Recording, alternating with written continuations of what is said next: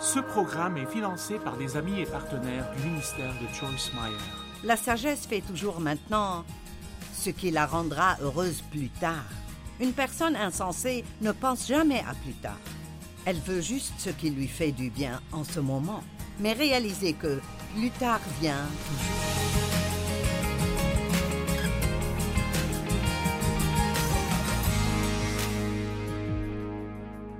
Eh bien, merci de vous être joint à nous sur Vivre pleinement votre vie de tous les jours. J'ai écrit un livre maintenant sur les proverbes et c'était tellement intéressant d'écrire sur les proverbes. C'était un peu difficile car il y a tellement de sujets couverts dans les 31 chapitres des proverbes. Mais je veux vous donner un petit aperçu de la valeur de la sagesse et je crois que ça va vous aider. Tout d'abord, qu'est-ce que la sagesse? La sagesse est le bon usage de la connaissance. Ça ne sert à rien de savoir quelque chose si vous ne l'appliquez pas. Et je pense surtout qu'en ce temps, dans les jours où nous vivons, il y a tellement de connaissances ou de soi-disant connaissances partout. Et dans Daniel, la Bible dit que dans les derniers jours, les gens courront ça et là à la recherche de connaissances. Et je pense que c'est on pourrait dire que c'est vrai aujourd'hui. Je veux dire, même la connaissance de la Bible, je veux dire, il y a tellement de choses disponibles. Vous pouvez regarder des enseignements sur dix sujets différents en quelques jours seulement. Et donc le problème est que nous avons tellement de connaissances, mais la sagesse est la bonne application des connaissances. Et donc, si nous avons des connaissances, mais nous ne les appliquons pas dans nos vies, cela nous sert à rien.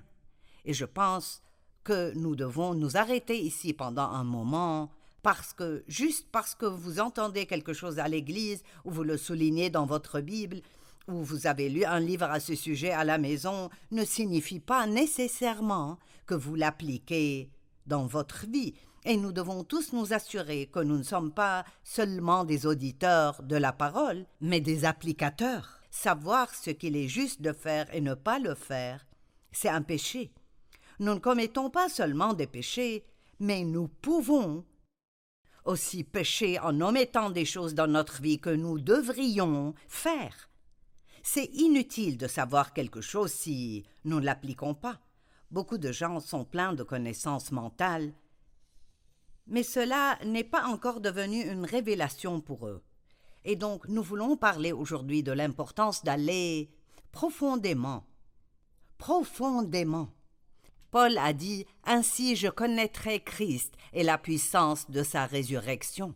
Il ne parlait pas seulement de connaître Jésus, je veux dire, il voulait vraiment le connaître.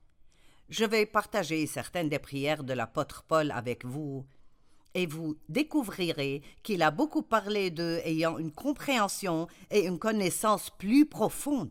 Si souvent nous prions pour des choses superficielles, nous prions pour des choses, nous voulons plus d'argent, nous voulons une promotion dans notre travail, nous voulons que les membres de notre famille changent, nous voulons tous ces trucs, une plus grande maison ou une nouvelle voiture, mais je pense que nous voulons très souvent les mauvaises choses. C'est pourquoi dans les prières que Paul a priées, vous ne trouverez pas un endroit où il a prié pour que les problèmes des gens disparaissent. Ce pourquoi il a prié, c'est qu'ils aient la capacité de traverser tout ce qu'ils devaient traverser et de rester stables, de garder un bon tempérament et de ne pas laisser les circonstances les changer. Je n'ai jamais vu quelqu'un venir me voir pour prier et me dire prie pour moi pour que je puisse traverser cela avec une bonne attitude. Tout le monde veut se débarrasser de tout ce qui les blesse. Paul n'a jamais prié pour quoi que ce soit pour eux, pas comme une chose matérielle, mais il a toujours prié pour ces choses plus profondes qui ont tellement plus de valeur. Vous voyez, les proverbes nous promettent que si nous marchons dans la sagesse, tout ce dont nous avons besoin viendra avec. Je veux dire, les promesses dans les proverbes concernant ce que Dieu fera pour nous si nous opérons avec sagesse sont stupéfiantes. C'est la richesse et l'honneur et la promotion et une longue vie et une bonne santé et toutes les choses que nous voulons vraiment si nous utilisons simplement la sagesse. Quiconque prend le livre des Proverbes, l'étudie et applique chaque principe qu'il contient aura une vie tellement incroyable, je veux dire, elle serait vraiment à couper le souffle. Donc, avant d'aller plus loin, je veux que vous réfléchissiez, appliquez-vous à votre vie les choses que vous dites savoir ou dites-vous je sais que je ne devrais pas faire ça, mais ou je sais que je devrais faire cela, mais eh bien, cela signifie que vous savez quoi faire, mais vous ne le faites pas. La sagesse est une profondeur de perspicacité qui va au-delà de la surface des choses.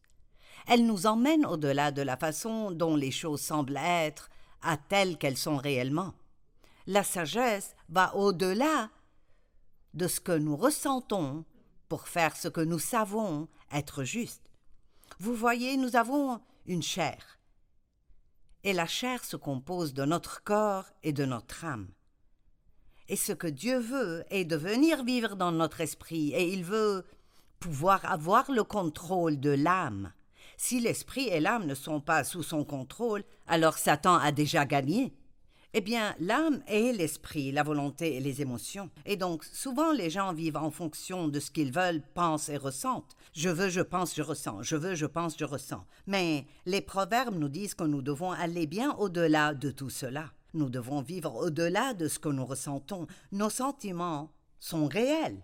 Et nous n'avons pas à dire que nous ne les avons pas, nous pouvons admettre que nous les avons, mais nous ne pouvons pas les laisser contrôler nos décisions. Combien de fois disons-nous je pense, je pense, je pense, je pense, mais que dit la parole de Dieu? Et même ce que nous voulons, je veux ceci, je veux cela. Vous savez, Dieu ne nous a pas appelés à avoir tout ce que nous voulons dans la vie. Il nous a appelés à faire sa volonté. Et si nous la faisons, alors nous finirons avec tout ce que nous voulons, qui est quelque chose que nous devrions vraiment avoir. Je veux savoir aujourd'hui si vous voulez une relation plus profonde avec Dieu, ou si vous voulez juste vous bourrer la tête de connaissances sans les appliquer dans votre vie. Beaucoup d'entre vous les appliquent, mais écrire à propos des proverbes était bon pour moi. Étudier pour enseigner cela était bien pour moi, parce que ce sont des choses dont nous avons besoin de nous rappeler, et cela très très souvent. La sagesse implique le discernement, et c'est l'une de mes choses préférées sur lesquelles méditer, et nous en reparlerons un peu plus tard. Mais le discernement est quelque chose qui ne sort pas de votre tête, il sort de votre esprit. Et donc si nous pouvons apprendre à discerner ce qui est bien et ce qui est mal, et vivre selon cela, cela rendra nos vies tellement, tellement meilleures. Mais aller plus loin prend plus de temps. Et nous sommes toujours pressés et nous sommes impatients. Et si nous voulons quelque chose, nous le voulons immédiatement. Et si nous voulons marcher dans la sagesse, nous devrons prendre plus de temps pour vraiment discerner et bien comprendre exactement ce que nous faisons. La sagesse pense toujours à plus tard. Il existe de nombreuses définitions de la sagesse qui sont toutes excellentes. Mais j'ai ma petite définition que j'aime. La sagesse fait toujours maintenant ce qui la rendra heureuse plus tard. Une personne insensée ne pense jamais à plus tard. Elle veut juste ce qui lui fait du bien en ce moment, mais réalisez que plus tard vient toujours. Comprenez cela.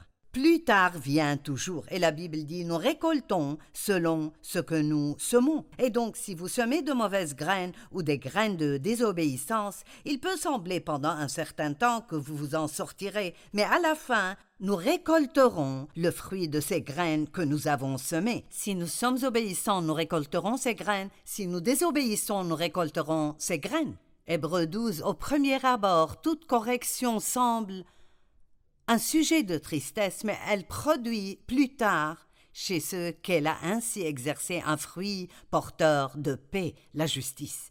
Disons par exemple que quelqu'un n'est pas physiquement en forme et a besoin de faire de l'exercice et a besoin de perdre du poids. Personne n'aime avoir faim. Et si je mangeais trop pendant une longue période et Je veux perdre du poids, je dois réduire la quantité de nourriture. Et si j'ai faim pendant un certain temps, je n'aimerais pas ça. Mais quand je pèserai vingt livres de moins, j'aimerais beaucoup cela. Plus tard vient toujours. Proverbe 1.7 dit C'est par la crainte de l'Éternel que commence la connaissance. Elle en est la base, l'élément principal, le point de départ et l'essence. Et mépriser la sagesse et l'éducation, c'est être un insensé. À chaque fois que vous rencontrez quelqu'un qui sait tout, à qui vous ne pouvez rien dire, et si vous suggérez même qu'il pourrait se tromper à propos de quelque chose, ça le gêne énormément, alors vous avez une personne insensée. Parce qu'en fait, une personne sage, dit la Bible, aime la correction. Maintenant, je dois admettre que j'ai au moins appris à ne pas m'énerver quand on me corrige, mais je travaille toujours sur le fait d'aimer cela. Je pense que personne d'entre nous aime que quelqu'un nous dise que nous avons tort, mais c'est important de pouvoir recevoir la correction de ceux qui nous donnent une correction sage. La crainte de l'Éternel, qu'est-ce que c'est? Ce n'est pas quelque chose dont on entend parler très souvent. En fait, je pense que nous devons en entendre parler beaucoup plus. Qu'est-ce que la crainte de l'Éternel? Ce n'est pas avoir peur de Dieu. Dieu nous aime, il est bon, il ne va pas nous faire de mal, mais cela signifie avoir une révérence et un respect pour Dieu, et que vous savez à quel point il est puissant, et que quand il dit quelque chose, il l'entend. Et donc vous ne pouvez pas aller contrairement à ce qu'il dit, en espérant que vous vous en sortirez. Quand Dave et moi élevions nos enfants et ils étaient jeunes, comme j'ai été élevé dans une maison dysfonctionnelle et abusive, et j'ai reçu beaucoup de punitions injustes, c'était parfois difficile pour moi d'être aussi strict avec mes enfants que j'aurais dû être. Et donc, disons qu'ils ont fait quelque chose qu'ils n'auraient pas dû faire, je pourrais être celle qui dirait Tu ne sortiras pas d'ici pendant trente jours. Eh bien, après m'être calmée, je savais que ça allait être une punition pour moi, pas pour eux, et donc c'était facile pour eux de me convaincre de changer d'avis. Mais mon mari, Dave, n'était pas comme ça. Il pensait au type de punition qu'il allait donner, et ce qu'il le disait, il l'entendait, et les enfants savaient que ce qu'il disait allait arriver. Et donc, ils avaient une crainte plus respectueuse de Dave que de moi. Et nous devons avoir cette crainte révérentielle de Dieu. C'est quelque chose qui manque vraiment aux gens. Le monde est plein de gens aujourd'hui qui se disent chrétiens, qui pensent qu'ils peuvent faire des choses et que c'est eux qui s'en sortiront. Eh bien, Dieu comprend. Ou c'est le 21e siècle. Mais vous savez quoi? Dieu ne change pas. Il est le même hier, aujourd'hui et pour toujours. Et ce que sa parole signifiait, il y a cent ans, c'est toujours la même chose aujourd'hui.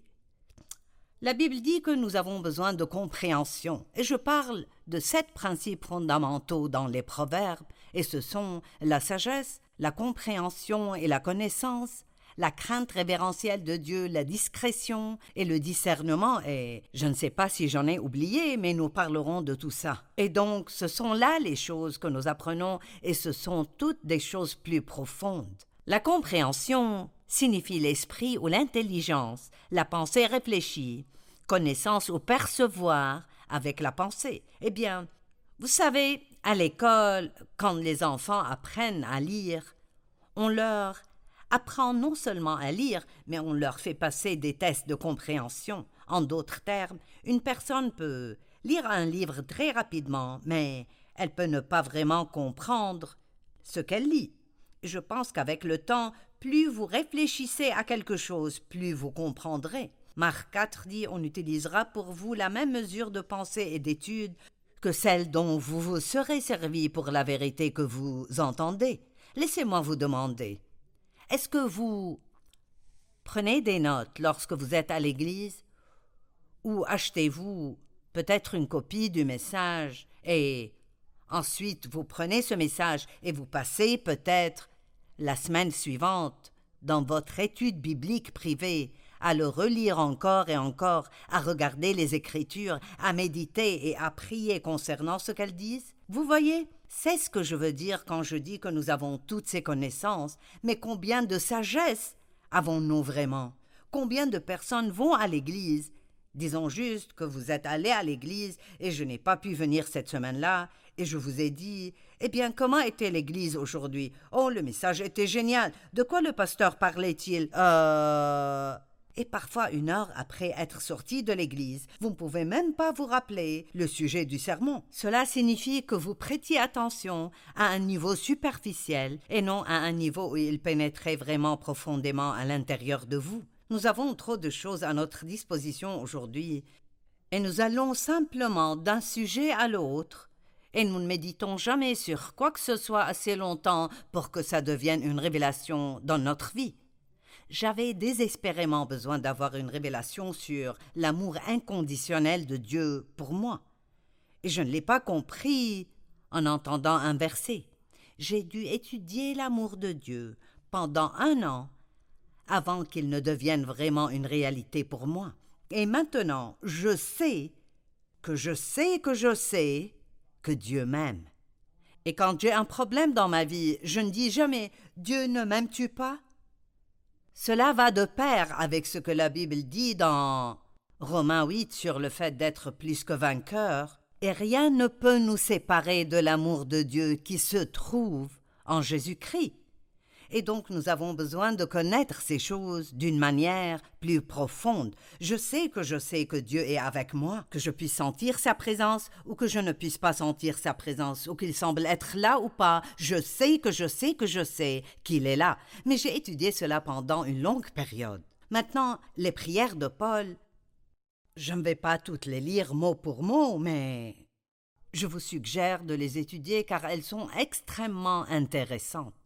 Elles sont dans Éphésiens chapitre 1, Éphésiens chapitre 3, Philippiens chapitre 1, Colossiens 1 et 2, Thessaloniciens 1.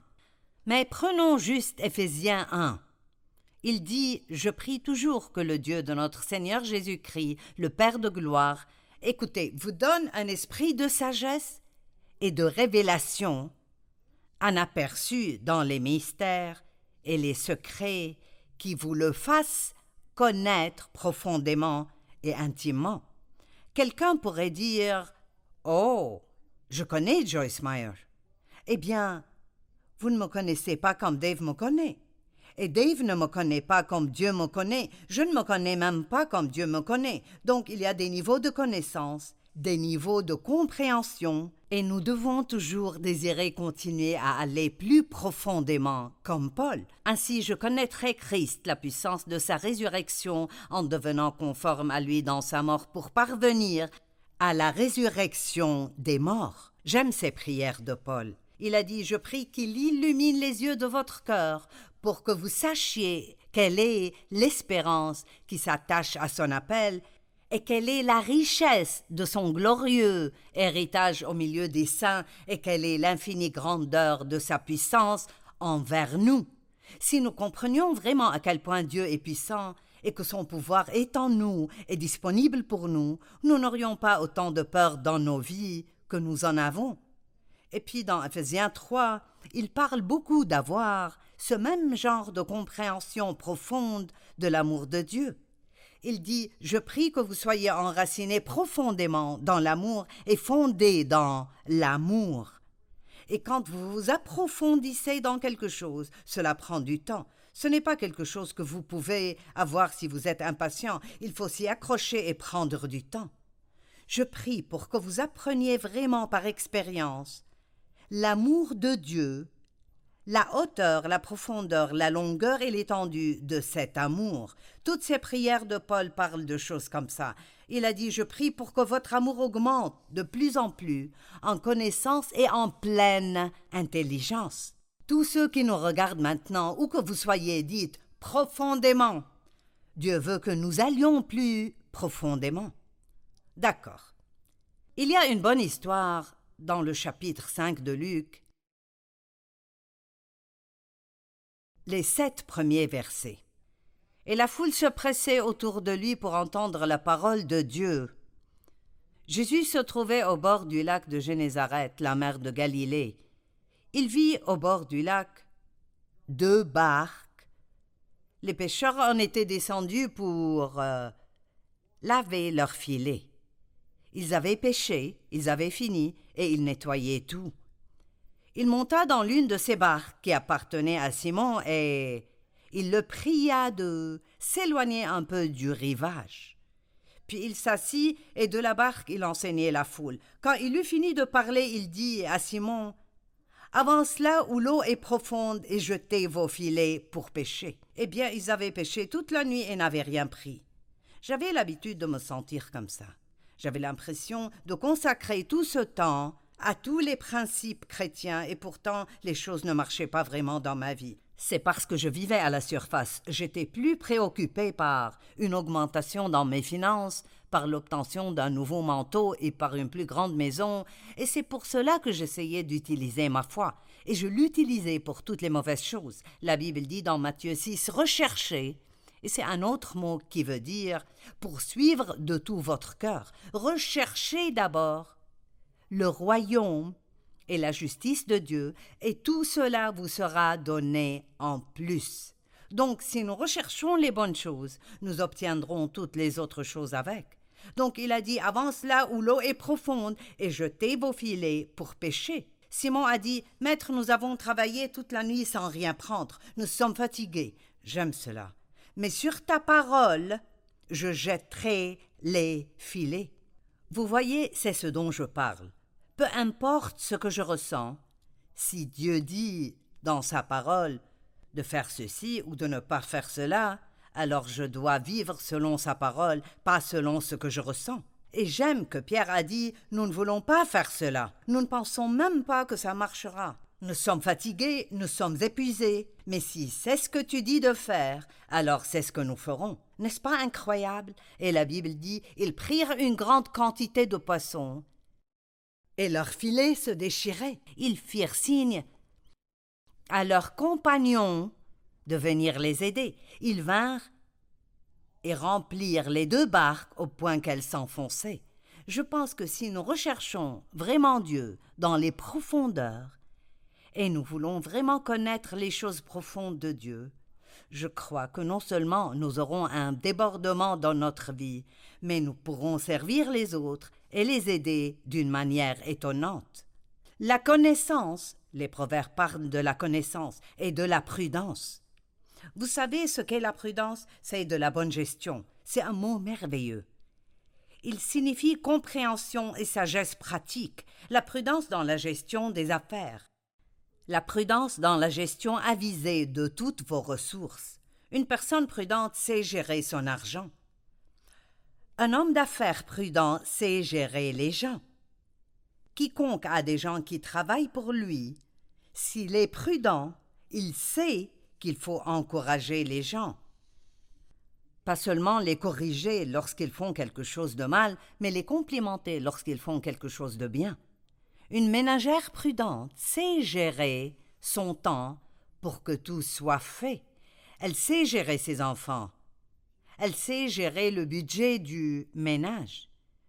Une personne prudente comprend ses priorités. Et le mot discernement, je vous ai dit qu'on en reparlerait plus tard. J'aime cela. Ça signifie que vous pensez qu'une chose est une bonne idée, mais il y a juste un petit quelque chose ici qui ne semble pas être bien. C'est le discernement, et votre tête pourrait même ne pas comprendre ce qui ne va pas. Mais si vous sentez un avertissement dans votre esprit au sujet de quelque chose, alors c'est Dieu qui vous donne le discernement. Votre tête ne comprend peut-être pas, mais c'est le discernement que vous devez vous retenir et attendre. Ensuite, il y a la discrétion, et j'aime la discrétion, parce qu'une personne discrète peut garder un secret. Tant de gens aujourd'hui, tout ce qu'ils entendent, ils vont le raconter et le dire à tout le monde. J'ai quelques amis, pas beaucoup, mais quelques-uns, parce qu'il n'y a pas beaucoup de gens comme ça, si je leur dis quelque chose, je n'ai pas besoin de leur dire ne le dites à personne, parce que ils sont discrets. Ils sont discrets.